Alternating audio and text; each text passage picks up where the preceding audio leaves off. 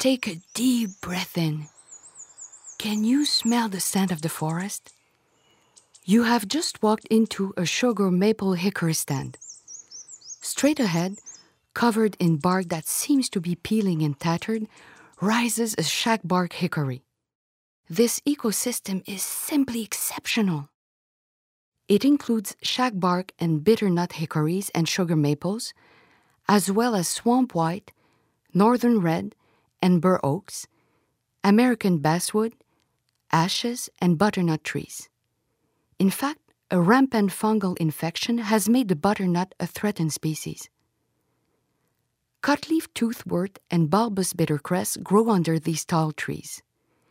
It's therefore important to stay on the path so as not to trample the plants. The ecological value of this maple stand is truly remarkable. Keep your eyes peeled for birds like the yellow bellied sapsucker, wood thrush, and black and white warbler. You may even catch a glimpse of the bright red feathers of the scarlet tanager. The Grey Nuns developed the maple stand until 1972, collecting the sap in buckets that were taken by car to be transformed into sugar and syrup to satisfy the sweet tooth of the congregation and neighboring communities.